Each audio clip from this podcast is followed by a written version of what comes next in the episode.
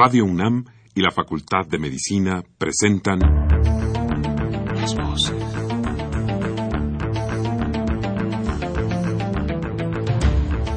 Voces. Las voces. Las voces. Voces. Las voces de la salud. Reflexión y análisis de las ciencias médicas. Acompáñenos.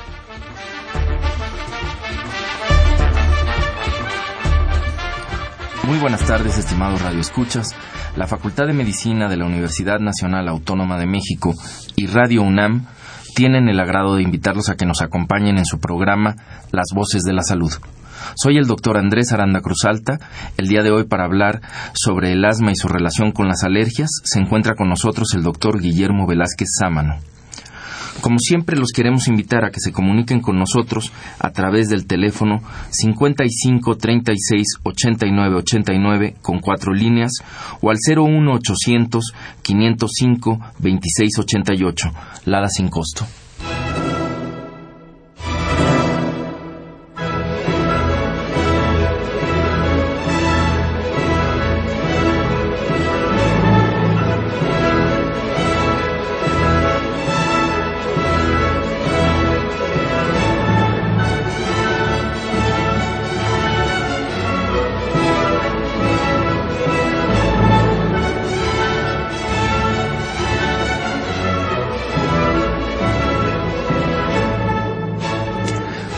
Bienvenidos, eh, como les comentaba en la introducción, el día de hoy vamos a hablar sobre asma y su relación con las alergias y para hacer eso posible se encuentra con nosotros nuestro invitado, el doctor Guillermo Velázquez Sámano.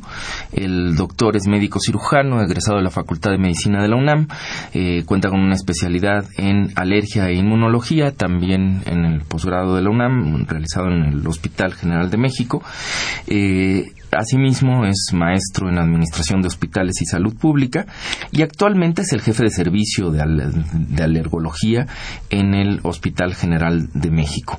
Es también profesor en el posgrado de la especialidad de la Universidad Nacional Autónoma de México y a nivel de pregrado, tanto en la UNAM como en el Instituto Politécnico Nacional, con los alumnos de medicina de pregrado. Eh, los teléfonos, si algún radio escucha quisiera ponerse en contacto con el doctor, el teléfono de su consultorio, el 55 78 19 54, o el de la institución, el del servicio de alergología del Hospital General, es el 27 89 20 00, que es el conmutador, y la extensión, la 12 65. Doctor Velázquez, bienvenido. Muchas gracias. Buenas tardes por invitarme a su programa y a nuestros estimados radioescuchas eh, que nos aguanten. El tema eh, que vamos a tratar es un tema muy interesante, ya lo mencionamos, eh, asma bronquial. Uno de los aspectos muy importantes que debemos iniciar es ¿qué es el asma bronquial? El asma bronquial es una enfermedad crónica que se caracteriza por presentar el enfermo o el paciente mucha tos, tos por accesos decimos nosotros, tiene falta de aire, abundante flema, arrojan mucha flema durante todo el día, les ronca o les chilla el pecho, algunos se ponen morados, y sobre todo estos datos son tan importantes que el paciente los sepa reconocer para que nos los haga saber y en qué momento nosotros podemos este, indicar el medicamento adecuado para romper lo que se conoce como broncoespasmo. A fin de cuentas, el paciente tiene una reacción exagerada en sus vías respiratorias bajas, hablamos nosotros de una hiperreactividad bronquial, producción exagerada de moco, broncoespasmo, y como consecuencia después de esto viene una remodelación de la vía aérea. Esto es el asma bronquial. El, el, broncoespasmo, pues los médicos entendemos muy bien el término, pero ¿podría explicarnos un poco en qué consiste por supuesto. El síntoma cardinal por el cual el paciente acude eh, a consulta con el médico, precisamente es por eh, que siente falta de aire. El broncoespasmo, el músculo liso del pulmón se contrae de una manera exagerada que impide el intercambio gaseoso y por lo tanto el paciente se queja de opresión de tórax de su pulmón, para nosotros es la caja torácica, y él dice, no puedo sacar el aire, doctor. Y esa es una característica muy importante en el paciente asmático. Muy bien. Eh, ¿Se sabe eh, que eso ya sean las causas o, los factores asociados a que se presente esta enfermedad? Sí, eh, hablemos del origen de, de, esta enfermedad. El asma bronquial es una enfermedad hereditaria, ya tenemos genes implicados. el factor importante nosotros lo conocemos como atopia. Nos enseñaron en la facultad qué es el término de atopia pues ahora entendemos atopia, aquel, aquella capacidad de un organismo a producir una serie de anticuerpos que se encuentran de manera exagerada produciéndose dentro de ese organismo, que son los responsables importantes de lo que más adelante vamos a llamar una reacción del antígeno con el anticuerpo. Y aquí vale la pena que hagamos una aclaración que es un antígeno.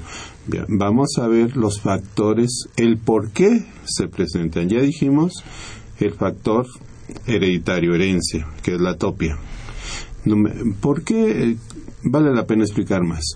Un paciente atópico es el que le han heredado esta enfermedad, pero mi abuelo, mi abuela, mi tío, mi hermano, tiene una enfermedad alérgica, ¿como cuál?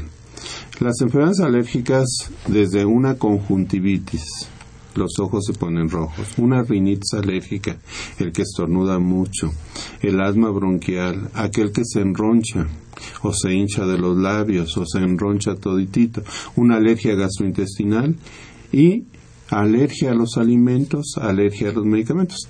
Buscamos todos los antecedentes en la historia clínica y entonces decimos este es un paciente atópico. Los factores que contribuyen directamente el medio ambiente, no tanto el smog, porque lo más fácil es eh, la contaminación o los contaminantes me desarrollan el asma, contribuyen cuando está muy contaminado nuestro ambiente, el paciente asmático sufre más. Pero dentro de la casa también vamos a hablar de los antígenos intradomiciliarios y los extradomiciliarios. Dentro de la casa, ¿qué tenemos aquí? El polvo. Ahí tenemos ácaros del polvo doméstico. también tenemos el perro, el gato, el pajarito, todos estos son antígenos que son proteínas extrañas a nuestro organismo que nos están dañando. Les explicamos muy bien a los pacientes, algunos no entienden que debe de quitar su perro, su gato, eso es medicina preventiva.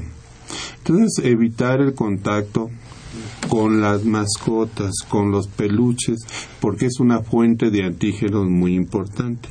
Ahora, los extradomiciliarios. ¿Qué tenemos en la calle? Ahorita tenemos una alta concentración de pólenes. Los árboles están polinizando. En especial, hablemos de uno que nos causa mucha eh, exacerbación del asma, el polen del fresno. ¿Y dónde hay fresno, doctor? Pues aquí en las, banquetas. banquetas de toda la ciudad. En toda la ciudad. Este, todo Chapultepec ese es el árbol del fresno, para tener una ubicación cuál y dónde hay fresnos, pero lo tenemos distribuido ampliamente en toda nuestra ciudad y es una fuente muy importante en época de invierno como factor desencadenante de una exacerbación del asma. Muy bien, estos eh, Todos estos serían los antígenos que, que pueden desencadenar esta, esta reacción. Eh, normalmente a estos antígenos el cuerpo responde, como ya mencionaba, un poco para eh, retomar la idea, con eh, anticuerpos. No a todos estos antígenos, sino a diversos antígenos. en determinados pacientes, en estos pacientes con ciertas características hereditarias, los que pueden responder al pelo de una mascota, cuando otra persona, si no tiene ese factor, pues eh, tranquilamente puede convivir con la mascota y no va a haber estas respuestas eh, eh, alérgicas, ¿no? Así este, es. Ahora, quería ver si nos podía aclarar una situación. estas respuestas alérgicas son de se hablan, tenemos, las tenemos, digamos, categorizadas, ¿no? Hay diferentes formas de reacción alérgica. ¿Nos podría platicar un poco sobre estas, estos tipos de reacciones que, conocemos? Eh, las, reacciones pueden ser leves, moderadas o severas, si la clasificamos desde el punto de vista clínico. Pero, ¿qué es una reacción? Yo voy a explicar. Habrá alguien para que nuestro público nos entienda perfectamente bien usted puede eh, comer perfectamente bien el chocolate. Yo no puedo comer chocolate porque me enroncho. Eh, otro paciente puede comer eh, una fresa. Yo no puedo comer la fresa porque me enroncho. En la clínica, de una manera cotidiana o diaria, nos enfrentamos a diversas manifestaciones de una reacción alérgica, que puede ser dependiendo del órgano de choque. Es el ojo, llamamos una conjuntivitis alérgica. Es la nariz, mucosa nasal, se llama rinitis alérgica. Es el pulmón, el tema que estamos tratando, es el asma bronquial. La superficie cutánea, las ronchas. Este, alergia gastrointestinal, el tubo digestivo.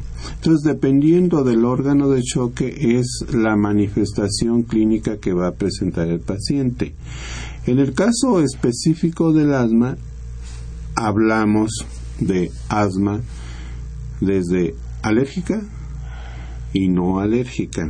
No todo va a ser alérgico. La alergia es una de tantas causas que desarrollan el asma. Muy bien.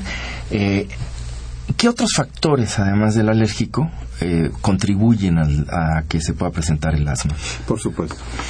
Hay eh, factores infecciosos, por ejemplo, en la infancia, los niños, y, voy a tocar un poquito de la epidemiología para que tomemos eh, en cuenta la dimensión de este problema.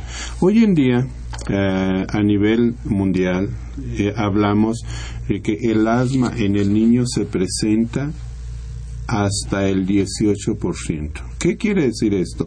18 niños de 100 en nuestro medio son asmáticos. En el adulto, 12%, 12 niños, 12 pacientes adultos son asmáticos. Si en ese momento me preguntan cuál es la incidencia de asma en el Hospital General de México, yo les digo con toda certeza 13.4%. ¿Qué quiere decir? Que de los pacientes que vemos diariamente, 13 son asmáticos. Entonces ocupa un lugar muy importante.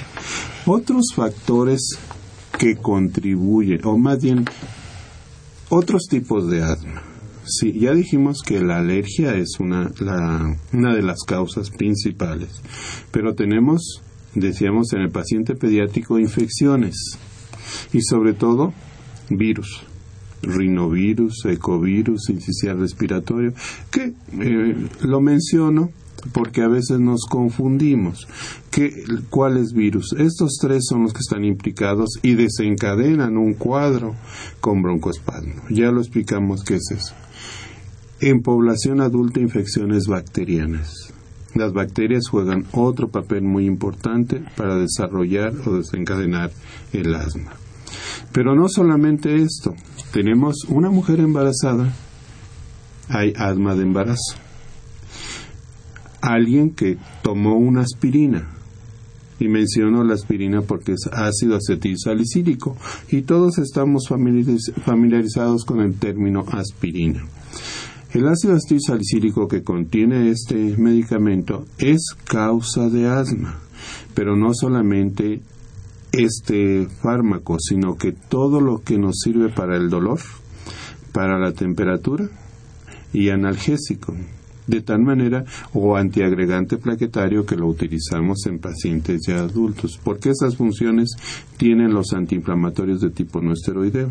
De tal manera que una paciente o un paciente tiene dolor de cabeza, se tomó un ibuprofeno o un naproxeno, que son tan comunes, o la famosa aspirina, y desarrollan unas crisis de asma espantosas, de tal manera que por tal circunstancia tenemos que tener cuidado de los medicamentos, no tomarlos porque la comadre me dijo que era muy bueno. Otras causas, alguien que tiene una hernia yatal, el reflujo gastroesofágico me produce lesión en el pulmón y me produce síntomas de asma. Es decir, hay varias causas que nos dan el desarrollo del asma. Con esta claridad con la que nos está exponiendo el tema, me gustaría mucho preguntarle si es que puede también hacernos una distinción, eh, si es que la hay, entre asma y crisis asmática. Sí, ¿qué es eh, eh, el asma bronquial? Bueno, es el paciente ya está diagnosticado o lo diagnosticamos cuando llegó por primera ocasión a la consulta. El paciente me dice tengo mucha tos, me falta el aire, tengo muchas flemas, tengo fricción en mi pecho y en algunas veces me he puesto morado. Ese es una, un paciente asmático. El paciente asmático, y ahorita retomando los, eh, la clasificación anterior, la infección, el medicamento, cambio de clima, los contaminantes, me producen una exacerbación del asma. Y entonces estamos hablando ya de una crisis asmática. El paciente ya abusó de todos los medicamentos que le hemos dado, ha hecho tomado de todo lo habido y por haber, y entonces no se compone el broncoespasmo, se va poniendo más mal, se va deteriorando su estado de salud. Y entonces el broncoespasmo es mucho más severo con lo cual tiene que llegar a un servicio de urgencia. Hace unos momentos, si hablamos de clasificación, ¿está controlada o no controlada? ¿Qué tanto control tiene? ¿Leve, moderado o severo? Nosotros usamos guías para poder precisamente clasificar muy bien ese paciente. la crisis asmática es aquel paciente que ya usó los medicamentos, empezó anoche, a las 10 de la noche. Empezó con tos, porque tuvo contacto con el antígeno, empezó con disnea, se está poniendo morado, está usando los medicamentos o abusa el medicamento, abusan del medicamento del salbutamol, que es la sal que utilizamos mm, como primera línea. Ha cambiado muchísimo esto, pero es lo que tiene el paciente a la mano y en, al, en lugar de ceder ese broncoespasmo, el paciente se va cerrando más porque el salbutamol está bloqueando los receptores donde debe de actuar o el sitio donde debe de actuar el medicamento ya se bloqueó. Y eso nos da una respuesta contraria, paradójica que conocemos en medicina, en lugar de beneficiarme me está dañando sigue avanzando y que llega el momento en que ya no habla, ya no respira, está cianótico, está sudoroso y con una incapacidad o una insuficiencia respiratoria que el paciente ya no puede respirar. Es cuando llega al servicio de urgencias y nos llaman para que lo valoremos. Y hay que sacarlo de esa crisis porque se muere. Es un estado de urgencias. Es una emergencia. Muy bien. Ahora, ya una vez, digamos, siguiendo un poco con este caso eh, que hemos planteado, que es muy frecuente, pero aquí lo hemos imaginado de alguna manera, eh, bueno, se logra sacar al paciente de esta crisis, eh, que es una emergencia, se ya lo reciben en el servicio de alergología ya una vez que se ha estabilizado, que ya puede salir adelante. ¿Cuáles son las pruebas diagnósticas que hay que hacerle a las que a las que se somete un paciente en el que se sospecha, ya sea que venga de una crisis o un paciente que viene de la calle que nos dice, bueno, pues yo he tenido estos cuadros y los escuché por allá en el radio y sospecho que a lo mejor tengo esto. ¿Qué, tipo de pruebas ah, de laboratorio? hablarles del proceso que se sigue en el paciente. vamos, ya llegué al Hospital General. Yo estoy hablando por el Hospital General. Lo mismo que en la Facultad de Medicina. Yo me voy a inscribir. Aquí también lo primero es sacar su carnet. Algunos ya tienen carnet, para, para no batallar. El carnet es un pase universal para todo nuestro hospital. Ya no tiene ninguna dificultad. Una vez obtenido el carnet, lo valora el médico general en la consulta externa y no lo refiere, salvo que ya venga referido de algún médico con eh, diagnóstico presuncional. Entonces ya llega al servicio de alergia. Nosotros hacemos en el servicio, lo primero es una historia clínica, detallada, hablamos un poquito, si tiene los síntomas de asma bronquial. Entonces pasamos a una exploración física detallada. Cuando hacemos la exploración física nos encontramos con un ronquido en el pecho o le silba su pecho y pasamos a ordenarle estudios de laboratorio. ¿Qué estudios debemos hacer? Normalmente hacemos una biometría hemática, una toma de sangre, pero eso lo hace el laboratorio. Todo tiene su proceso y cada quien hace este, eh, lo que le corresponde. Yo indico biometría hemática.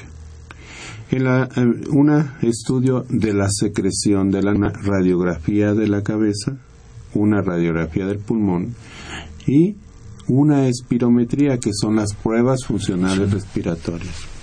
Las pruebas funcionales respiratorias son el parámetro fidedigno para decirme si es un paciente asmático o no. Es la fisiología pulmonar. ¿Qué voy a encontrar o por qué los estudios?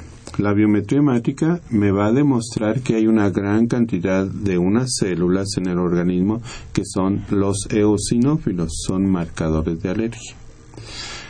Mandamos eh, la citología nasal. Encontramos otra vez una gran cantidad de eosinófilos. La inmunoglobulina de tipo IgE, porque el paciente atópico produce cifras exageradas de esta inmunoglobulina, entonces tiene que estar elevada. Luego, una radiografía de senos paranasales. La pregunta puede ser ¿por qué? Porque en las cavidades paranasales frontales o maxilares, etmoidales o esfenoidales, nos encontramos la presencia de pólipos o quistes de retención, una alteración anatómica, desviación del tabique o el crecimiento de los cornetes. Es muy importante el abordaje mediante laboratorio para que nosotros tengamos bien establecido el diagnóstico. La radiografía del pulmón para descartar alguna otra complicación.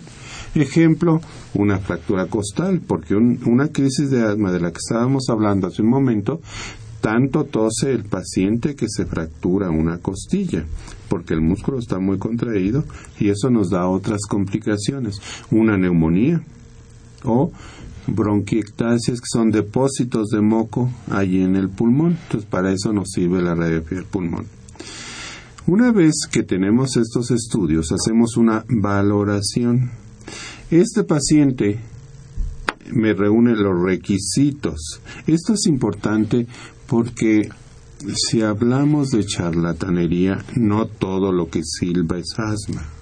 Ya lo dijo más de 100 años Sir William Mosley. Este, no todo lo que silba es asma. De tal manera que tenemos que tener la base clínica, apoyos de laboratorio, y entonces a este paciente le hacemos pruebas de alergia a las pruebas cutáneas. Ahí nosotros indicamos pólenes del medio ambiente, hongos de la humedad y los inhalantes donde está el polvo, el ácaro del polvo doméstico, la caspa de los animales, el tabaco. Probamos todos los antígenos con lo cual el paciente está en contacto. Y posteriormente, que ya al final hablaremos, de la terapéutica que vamos a dar una inmunoterapia o una vacuna, pero ese es el paciente atópico o alérgico. Eh, mencionó otro estudio que me parece muy interesante, si nos explica, así como nos ha explicado de los otros, eh, el estudio de materia fecal, que, supongo que mucha gente estará diciendo, bueno, ¿y eso, ¿eso para qué? ¿no? Este... Fíjate, eh, sí, el, ¿por qué hacemos un coproparasitoscópico seriado, que así se le llama, o el estudio de excremento? Porque un paciente parasitado, que tiene sobre todo ascaris lumbricoide, tanto los eosinófilos como la inmunoglobulina de tipo IG se encuentran muy elevadas. Entonces, nosotros lo hacemos para hacer un diagnóstico diferencial porque tenemos mm, síndromes muy característicos, un Luefer, que tiene una eosinofilia, pero tiene una parasitosis masiva. Entonces, para esto es muy importante el estudio de excremento, hacer los eosinófilos y la inmunoglobulina de tipo IG, ¿son de origen alérgico o son de origen parasitario? Cuando además es un parásito que por su ciclo, pues de repente da sintomatología también a nivel torácico. Muy, este, muy, común, ¿no? Digo para aclarar, porque tiene que migrar, que migrar ¿no? en su ciclo vital. Eh, nos decía algo muy interesante y sobre todo con este aforismo de, que no todo lo que silba es, asma. Este, y creo que sería muy interesante si nos explica, esto es un cuando silba el pulmón, pues, hablamos de una, una sibilancia, ¿no? Este, eh, ¿qué, otras, ¿Qué otras enfermedades, con qué habría que establecer un diagnóstico diferencial? ¿Por qué, por qué no todo lo que silba es algo? para decirlo de manera Así de sencillo. Bien, eh, nosotros en un paciente que tiene un cuadro agudo de una neumonía, tiene estertores. Un niñito, un paciente pediátrico que tiene una infección de tipo viral o bacteriano, le sirve el alma. Un niñito que tiene un tejido adenoideo crecido ronca en la noche. Y esa es una confusión muy común. Decir, es que mi niño tiene asma, ya me lo diagnosticaron como asma y sacarle esto de la cabeza a la mamá es muy difícil porque ya lo clasificaron como tal sin serlo, el adenoideo. Adenoides es un tejido linfoide hermano de las amígdalas, de las anginas. ¿sí? Entonces, crecen las adenoides frente a procesos infecciosos, el, la tráquea se obstruye y entonces ronca en la noche o duerme con la boquita abierta. Ese es un dato, no es de parásitos, es un dato de crecimiento adenoideo y hay que hacer diagnóstico diferencial con ello. Un paciente bronquítico crónico le ronca el pecho. Es un estertor, sí es cierto, pero no son los típicos del paciente asmático. ¿Cuáles son los característicos del paciente asmático? Los silbantes. Pero entonces debemos hacer diagnóstico diferencial con un paciente bronquítico crónico, con un enfisematoso, con un una fibrosis quística, con un tuberculoso, porque ellos también tienen estertores. ¿sí? Entonces hay una gran cantidad de padecimientos que pueden tener un silbido o un ronquido y no son asmáticos. Pero tenemos esa característica, los médicos, te sirva o te ronca el pecho y eres un asmático y eso no es cierto. Y ahí la clínica fina que siempre ha caracterizado al Hospital General, me parece a mí, eh, también es de mucha utilidad, ¿no? El, analizar la inspiración, la expiración, los momentos en los que se presentan. Hay toda una serie de datos desde la clínica misma que uno puede ir encontrando, ¿no? Además de, de, de todo este aparato, digamos, con el que se cuenta ahora más moderno. Una de las cosas eh, por lo cual nos caracterizamos o se caracteriza el Hospital General es precisamente porque es un hospital escuela. Todos, quiero pensar, eh, médicos, eh, o por lo menos una amplia mayoría de los estudiantes de la universidad, por alguna ocasión, pasamos por el Hospital General. Y entonces ahí aprendemos la clínica, porque es lo que más se ha eh, detallado. Entonces, sí, eh, con muchísima certeza, lo que se menciona, la historia clínica es fundamental. Orientarnos muy bien y no dejarnos guiar por diagnósticos que ya nos trae el paciente. Hagamos nosotros nuestro propio diagnóstico confirmemos o descartemos el diagnóstico. Hace unos momentos también otro estudio muy, muy importante son las pruebas funcionales respiratorias. La espirometría es quien me va a decir, ¿por qué la espirometría? Porque yo hago una prueba de reversibilidad. ¿En qué consiste esto? El espirómetro es un aparato donde nosotros soplamos todo, todo el aire que tenemos tres veces, vemos si hay un grado de obstrucción, si está obstruido, le damos dos disparos de salbutamol, esperamos 20 minutos y se tiene que abrir el pulmón. Esa es una característica del paciente asmático. La reversibilidad. Por esto utilizamos estos fármacos para que se revierta ese broncoespasmo y entonces el paciente respira al 100%. De tal manera que es una característica importante, un parámetro fundamental y que las guías nos orientan si hay una reversibilidad mayor o igual al 12%, ese es un paciente asmático. Muy bien, pues eh, vamos a hacer una pausa para, regresando a hablar de tratamiento y prevención de la enfermedad, seguiremos conversando con el doctor Velázquez Sámano.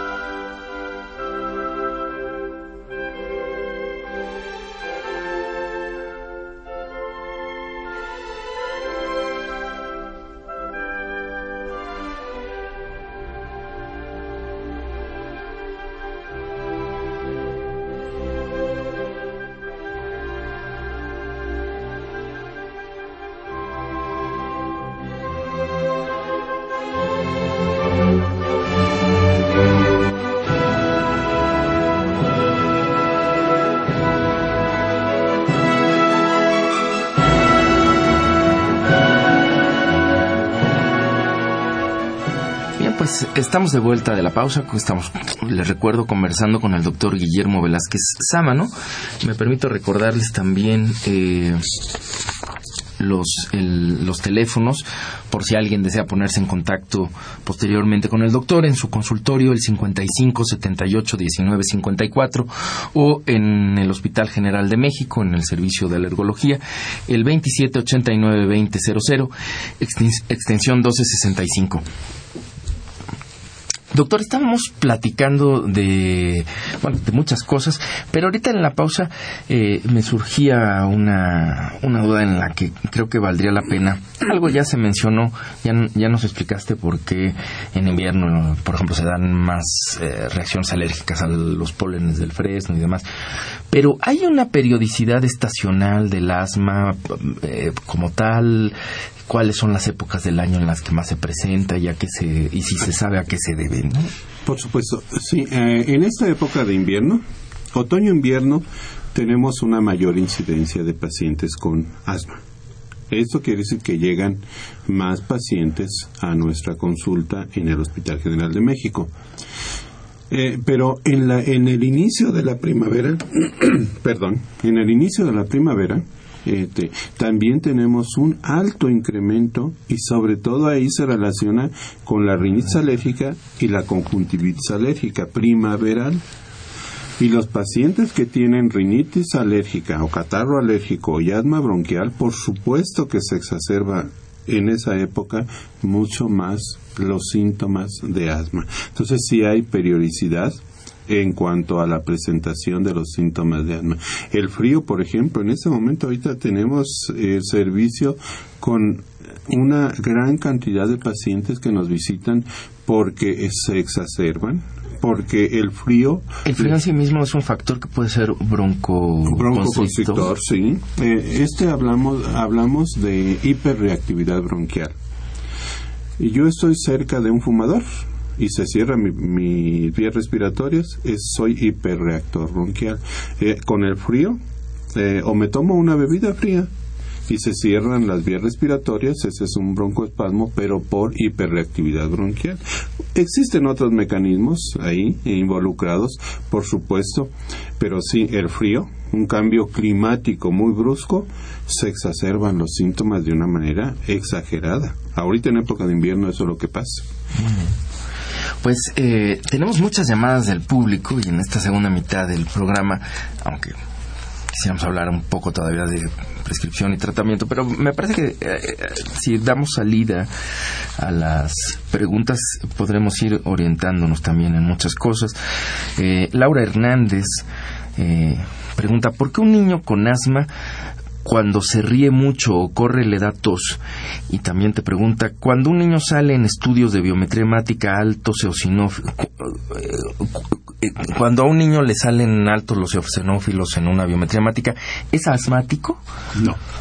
Vamos a empezar por la biometría hemática. Dijimos, tenemos que hacer un estudio coproparasitoscópico seriado para descartar que no esté parasitado.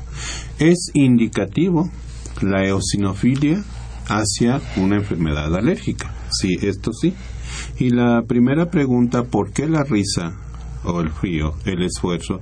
La risa es una causa, el niño se ríe mucho y él se presenta broncoespasmo, lo mismo que el llanto.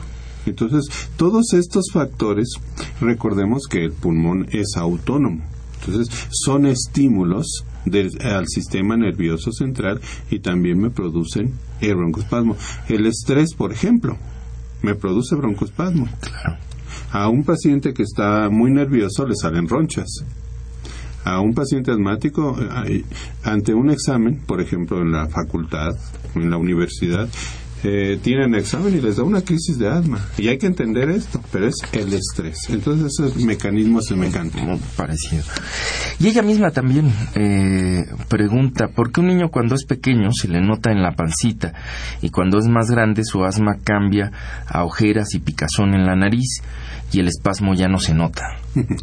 eh, normal, eh, bueno, eh, fisiológicamente la respiración en el niño es abdominal, en el hombre es abdominal. Nosotros respiramos de tal manera con la panza, con el abdomen.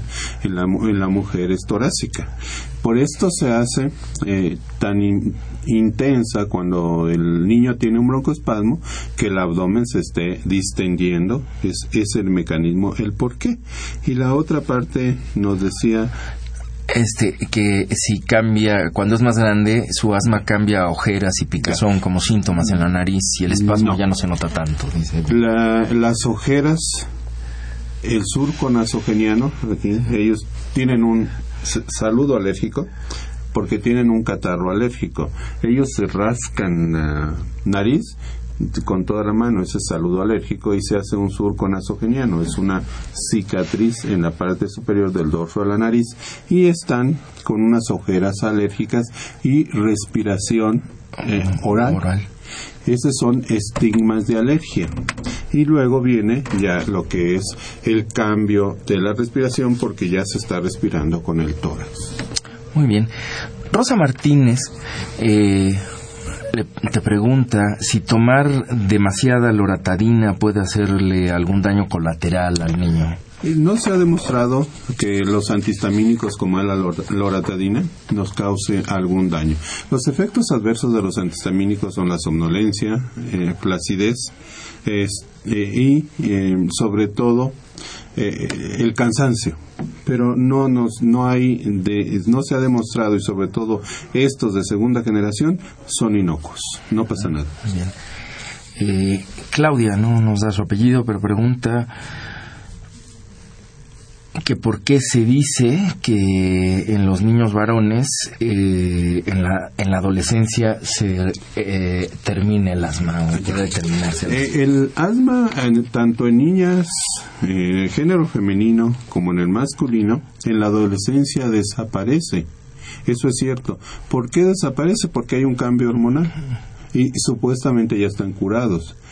Y debemos decirle que el asma no se va a curar el asma permanece, se va a controlar. ¿Sí? Pero un paciente asmático va a ser asmático por toda la vida. El control del asma es el que debe de seguir con su médico tratante. Muy bien. Eh, es decir, el cambio hormonal, eh, a ver si me entendí bien, el cambio hormonal lo que hace es que en ese momento, pues, aparentemente disminuya la sintomatología. Desaparece. Desaparece. Tenemos una población de pacientes a los 12 años, de, de los 6 a los 12, con crisis de asma o cuadros de asma muy fuertes. A los 12 años llega la adolescencia, desaparecieron hasta los 20, 25 años, me casé y otra vez se, vuelve, se puede volver a presentar. Entonces hubo un cambio hormonal, a eso se atribuye, pero no está curado. Claro. Eh, ¿por, ¿Por qué un niño que ha tenido asma moderada, solo una crisis en otoño, una al año, ahora que ya tiene nueve años, tiene asma severa. ¿Es falta de control? Es un mal control del paciente asmático. Sí, yo le recomiendo en este caso que su médico esté muy al pendiente, pero sobre todo lo que debemos hacer es educar a los padres. La educación del paciente asmático es fundamental para mantener un buen control, el apego al tratamiento, eh, las indicaciones precisas que le da su médico que las continúen, que las hagan. No es que cuando tenga el broncoespasmo uso el medicamento o cuando tengo la crisis uso el medicamento, porque ya no podemos hacer nada. Muy bien. Eh, te preguntan, ¿las nuevas vacunas sublinguales sirven o solo la inmunoterapia subcutánea, las vacunas subcutáneas? Eh, cuando hablamos de inmunoterapia, hay, eh, hay la técnica convencional y la no convencional. De la convencional es la inmunoterapia subcutánea, es la que mejores resultados eh, hemos obtenido.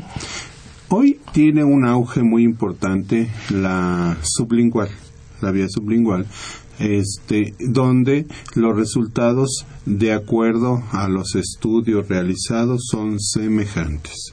Entonces, tan bueno es la subcutánea como la sublingual o la oral. Y preguntan también eh, si es eh, que es más correcto decir que un niño es asmático o hiperreactor. No, eh, hay dos aspectos muy importantes. Uno es el paciente asmático y el otro es el hiperreactor bronquial. ¿sí? Ahora tratamos de confundirnos y confundir a los pacientes. El es el caso anterior. Una sola vez al año, cuando mi hijo hizo ejercicio, estuvo en una tolvanera, anduvo barriendo, sacudiendo su recámara, tuvo un broncoespasmo. Pues hizo una hiperreactividad. Salió al frío, estaban fumando, estuvo jugando con el perro. Hiperreactor bronquial. Pero el término correcto científico de reconocer la enfermedad es un paciente asmático. Muy bien. Eh, ¿A qué edad en el niño se le debe hacer una espirometría? Normalmente cuando he aprendido a este, respirar. Se recomienda una espirometría a los seis años de edad, después de los seis años. Bien. La señora Esperanza Sánchez García felicita al programa y a nuestro invitado y nos pide que repitamos los teléfonos, lo hago con mucho gusto. Eh, señora Esperanza Sánchez, tenga por ahí en qué anotar, es el del consultorio del doctor, el 55 78 19 54 y en del Hospital General el 2789-2000, extensión 1265. Eh, bien, pues eh, ya hemos dado salida a las preguntas y me gustaría un poco, aunque ya veía yo que iba a salir algo del tema, pero si podemos entrar a la cuestión de los tratamientos, porque me parece que si bien se ha distinguido eh, de acuerdo a esta clasificación entre dos posibilidades, ¿no? de ver el asma, creo que ahí va a ser muy interesante cuándo se pueden utilizar vacunas, cuándo no, cuándo son las medidas generales, etcétera, ¿no? Por supuesto. Es muy importante, sobre todo, la educación de nuestros pacientes, el cómo debemos utilizar los medicamentos. Si en este momento surge una pregunta, ¿cuál es el medicamento de primera elección para controlar a un paciente asmático? La primera regla a observar, nosotros hablamos de agonistas beta 2. ¿Qué son estos fármacos? Son los que van a romper el broncoespasmo. Un ejemplo de ellos, tenemos muchos en el mercado. Me concretaré a manejar los términos eh, desde el punto de vista farmacológico. Uno, el salbutamol o albuterol, clenbuterol, tolobuterol, salmeterol y formoterol. Esos son los agonistas beta 2. ¿Qué hacen estos fármacos? Estos fármacos actúan directamente sobre los receptores beta 2 que están en el pulmón, los bloquean y hacen que el pulmón se abra, que el músculo liso se extienda y entonces haya un buen intercambio gaseoso. Esta es la primera línea de tratamiento de acuerdo a las guías por las cuales nos guiamos para el manejo del paciente asmático. Tenemos unos de acción corta, que es el salbutamol, y otros de acción prolongada, el salmeterol y el formoterol, clenbuterol también. De tal manera que, ¿qué estamos utilizando en este momento? Los de acción prolongada para el control del asma. ¿Por qué? Porque es más fácil y me van a proteger durante 8, 12 horas yo hago una inhalación en la mañana antes de salir a mi trabajo y una en la noche cuando llegue de mi trabajo y me mantiene la vía respiratoria abierta de tal manera que yo pueda hacer mis actividades normalmente durante el día. Esa es la gran ventaja que tenemos ahora. Pero no solamente es un agonista beta 2, sino que va asociado a un antiinflamatorio esteroideo. La gente, los pacientes tienen mucho miedo a los antiinflamatorios esteroideos. La manera de mejor controlar la inflamación que hay en ese pulmón es el antiinflamatorio de tipo esteroideo. No debemos de tener miedo. ¿Por qué? Porque son microdosis. ¿sí? Ejemplo, 50 contra 250. Salmeterol, fluticasona. La fluticasona me va a mantener que yo no tenga inflamado mi pulmón, que yo no tenga producción exagerada de moco y que no tenga broncoespasmo. Porque el agonista beta 2, que es el, el que va asociado con él, rompe, abre, de tal manera que es la ventaja. Tenemos los antiinflamatorios esteroideos en segundo lugar. Y yo quisiera comentar eh, a propósito de esto del miedo que mencionabas, eh, creo que es muy importante que quienes nos están escuchando y los pacientes precisamente pues tengan confianza en el buen manejo que pueden hacer de estos medicamentos eh, los especialistas cuando así lo indican, ¿no? Este, y distinguir esta situación de otra cosa que yo sospecho que pueda ser como la causa del miedo, este, que es la gravedad de cuando se autorreceta uno antiinflamatorios esteroideos, ¿no? Sin ninguna vigilancia, sin ninguna indicación médica ni dada por ningún especialista, ahí sí pueden generar eh, algunas complicaciones y, algunos daños serios. Pero en, en, el, en este caso, creo que lo importante es que venga recetado por un especialista que además sabe pues las complicaciones que puede tener el medicamento y sabe las medidas a tomar en caso de que estas llegaran a presentarse, ¿no? Que es algo eh, tampoco muy frecuente, ¿no? Claro. Una de las cosas tan importantes es el saber los horarios y la dosis. No es cuando el paciente quiera. Tengo un, poco de broncoespasmo y uso mi eh, broncodilatador. No, porque esto me daña en lugar de beneficiarme. O uso mi antiinflamatorio esteroideo. No, porque esto me daña. Tenemos horarios.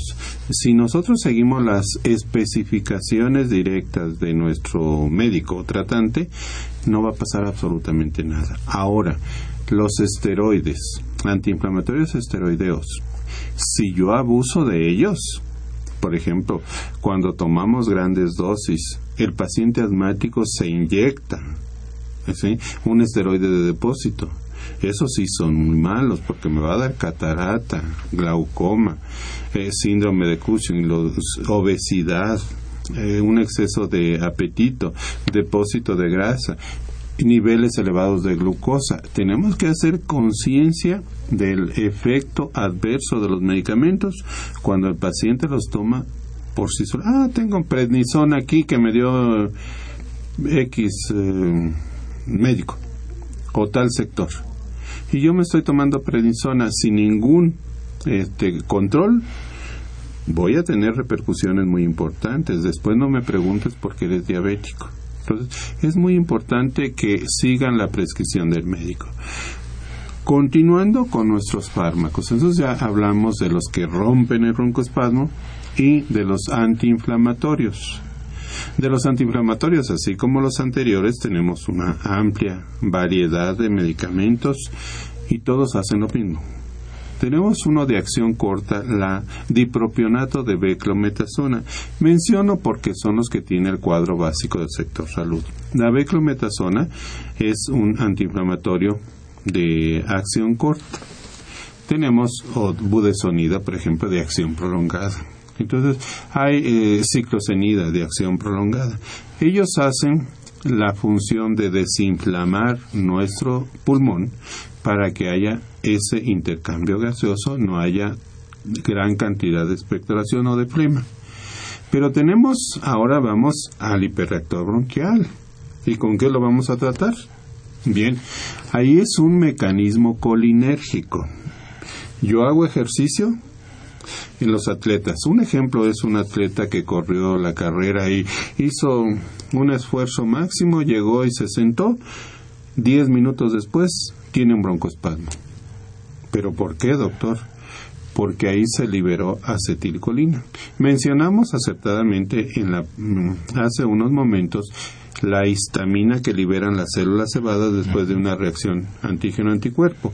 Pero el frío, el tomar eh, una, una bebida fría o el exceso, un esfuerzo, eh, se libera acetilcolina y se cierra el pulmón. Ahí tenemos que utilizar fármacos como son los anticolinérgicos. Estos fármacos también vienen en spray y los tenemos de una manera muy cómoda. Ahora tienen dispositivos muy fáciles de usar. Tenemos el bromuro de hipratropium, bromuro de oxitropium y bromuro de tiotropium.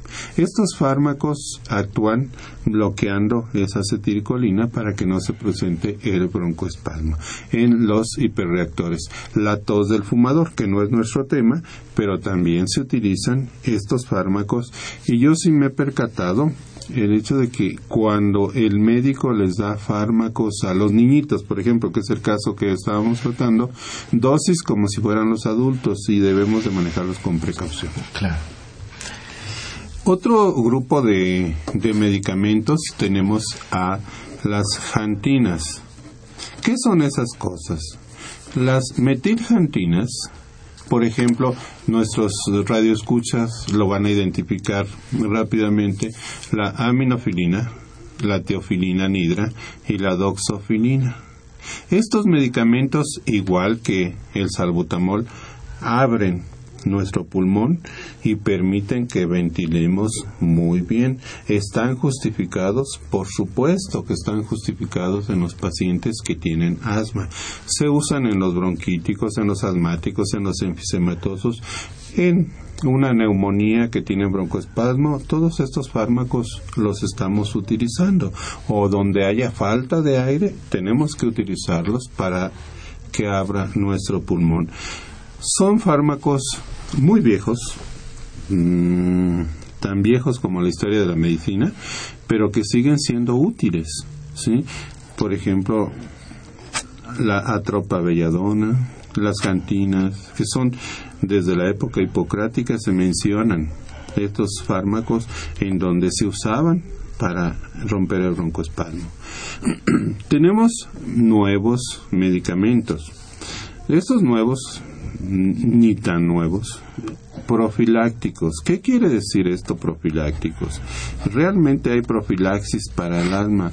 Bueno, estos medicamentos son cromoglicato y nedocromilo sódico estabilizan a los mastocitos. ¿Qué quiere decir esto? Que las células que liberaron la histamina, estos bloquean alrededor de la célula para que no se lleve a cabo la reacción antígeno-anticuerpo y liberen la histamina en la célula. Cromolicato y nedocromilo sódico.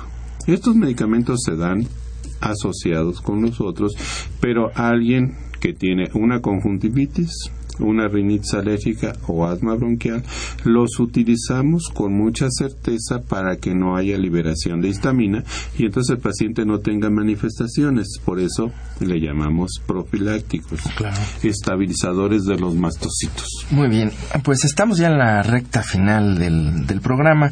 Este, como siempre, cuando tenemos eh, invitados tan a menos como tú, pues eh, se nos va demasiado rápido y sobre todo con un tema que ha despertado tanto interés en nuestro público. Eh, para cerrar me gustaría pues dos cosas. Yo preguntaría un poco sobre las medidas, digamos, preventivas que tienen que seguir los pacientes. Ya se ha hablado del apego al tratamiento. ¿Y qué otras cosas son recomendables? Y de una vez te adelanto, si algo más queda en el tintero que quieras exponer así rápidamente. sí, tenemos nuevos avances en el nuevos avances en el manejo del paciente asmático. Hoy ya estos fármacos, digamos, están aquí al ladito, pero las investigaciones recientes sí que estamos llevando a cabo porque soy parte de eh, anticuerpos monoclonales para bloquear una citocina específica para que no se produzca el broncoespasmo. Ese es nuestro reto. Son las nuevas investigaciones que tenemos, los anticuerpos monoclonales. ¿Qué otra cosa quisiéramos mencionar? Sobre todo la educación de nuestros pacientes. Número uno, educación del paciente. Número dos, que se haya apego al tratamiento. ¿En qué consiste la educación? Yo tengo una mascota, hay que sacarla. No le quites al niño su perro, su gato. Súbelo a la azotea. ¿Sí? Pero que no viva o duerma con él en la cama, porque esto no se... Es que no puede dormir si no tiene el perro en la cama, si no tiene el gato en la cama. Sacar las mascotas fuera de la habitación, hacer un aseo muy bien de su habitación donde se está donde duerme ese paciente mantener la habitación eh, bien ventilada por supuesto cerrar en la noche sus ventanas para que no haya cambio de temperatura evitarle toda la fuente de antígenos, si algún alimento, un medicamento, el reflujo, hay que tratar un proceso infeccioso, tratar todo muy bien de una manera adecuada, con una base científica para llegar, llevar a buen éxito el tratamiento y el manejo del paciente asmático, que a fin de cuentas tenemos que hacer un buen control. Muy bien, pues eh, te agradecemos mucho, doctor Velázquez Sámano. Esta fue una coproducción de la Facultad de Medicina y Radio UNAM a nombre del doctor Enrique Graue director de la Facultad de Medicina, y de quienes hicimos posible este programa en la producción y realización la licenciada Leonora González Cueto Bencomo y la licenciada Erika Lamilla Santos, en los controles Socorro Montes y en la conducción su servidor Andrés Aranda. Les agradecemos su atención y los esperamos la próxima semana. Radio UNAM y la Facultad de Medicina presentaron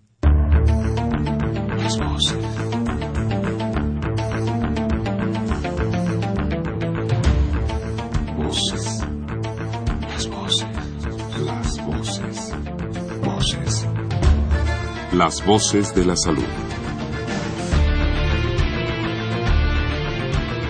Reflexión y análisis de las ciencias médicas.